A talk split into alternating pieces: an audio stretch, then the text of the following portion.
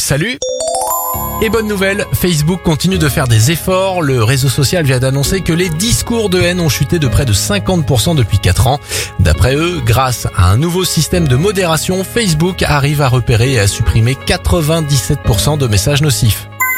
On poursuit avec euh, cette belle histoire. Alexandre, greffé des poumons et atteint de mucoviscidose, a terminé le marathon de Paris. Il a brillamment franchi la ligne d'arrivée aux côtés du chirurgien qui l'a opéré.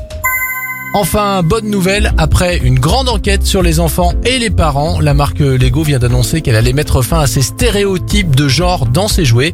Les jouets proposés sur le site de l'entreprise ne seront plus classés par sexe, mais seront classés par thème. C'était votre journal des bonnes nouvelles. Pour le retrouver maintenant, direction notre site internet ou notre application Radioscoop.